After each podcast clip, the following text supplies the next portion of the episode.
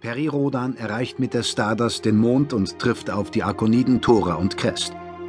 Mit Hilfe der arkonidischen Technik gelingen die Einigung der Menschheit und der Aufbruch in die Galaxis.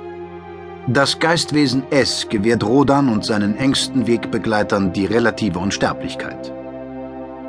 2040 Das Solare Imperium entsteht und stellt einen galaktischen Wirtschafts- und Machtfaktor ersten Ranges dar – in den folgenden Jahrhunderten folgen Bedrohungen durch die Pospis sowie galaktische Großmächte wie Akonen und Blues.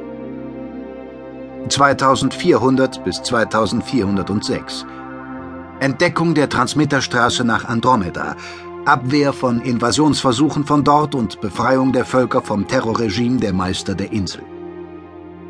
2435 bis 2437 der Riesenroboter Old Man und die Zweitkonditionierten bedrohen die Galaxis. Nach Rodans Odyssee durch M87 gelingt der Sieg über die erste Schwingungsmacht.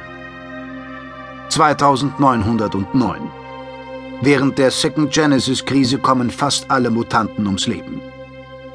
3430 bis 3438 Das Solare Imperium droht in einem Bruderkrieg vernichtet zu werden. Bei Zeitreisen lernt Perirodan die Kappins kennen. Expedition zur Galaxis Gruelfin, um eine Pedo-Invasion der Milchstraße zu verhindern. 3441 bis 3443 Die Marco Polo kehrt in die Milchstraße zurück und findet die Intelligenzen der Galaxis verdummt vor.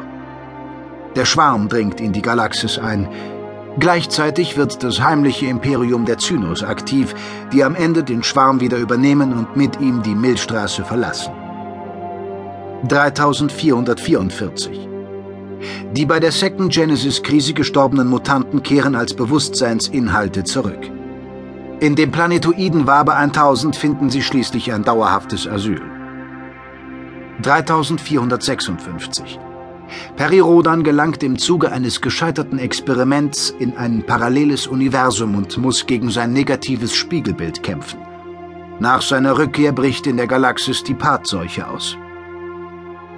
3457 bis 3458 Perirodans Gehirn wird in die Galaxis Naupaum verschlagen.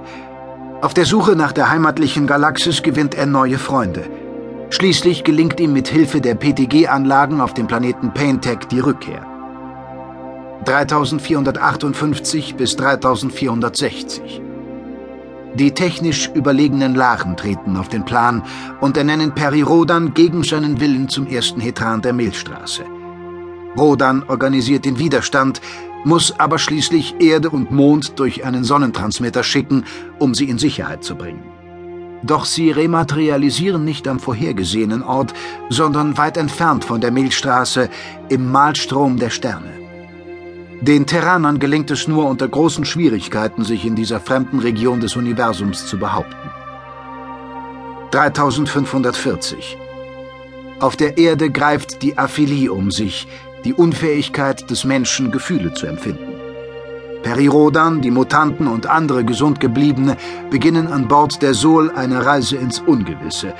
Sie suchen den Weg zurück in die Milchstraße. 3578 In Balain Dagar wird die Sol von den Keloskern festgehalten, einem Volk des Konzils der Sieben. Um der Vernichtung der Kleingalaxis zu entgehen, bleibt der Sol nur der Sturz in ein gewaltiges Black Hole. 3580. Die Laren herrschen in der Milchstraße. Die freien Menschen haben sich in die Dunkelwolke Profgon-Faust zurückgezogen. Neue Hoffnung keimt auf, als der Verkünder des Sonnenboten die Freiheit verspricht. Lord Admiral Atlan sucht die Unterstützung alter Freunde. Die galaktische Völkerwürde-Koalition GAFÖG wird gegründet. Auf der Erde im Malstrom zeichnet sich eine verhängnisvolle Entwicklung ab. 3581. Die Sol erreicht die Dimensionsblase der Zigmakonen und begegnet den Spezialisten der Nacht. Um die Rückkehr zu ermöglichen, dringt ein Stoßtrupp in die Galaxis der Laren vor und holt das Berax-Gold an Bord. Nur knapp entgeht die Sol der Vernichtung. Die Entstehung des Konzils wird geklärt. Monate nach der Solzelle 2 erreicht Perirodan mit der Sol die Milchstraße und wird mit einer falschen Marco Polo und dem Wirken eines Doppelgängers konfrontiert.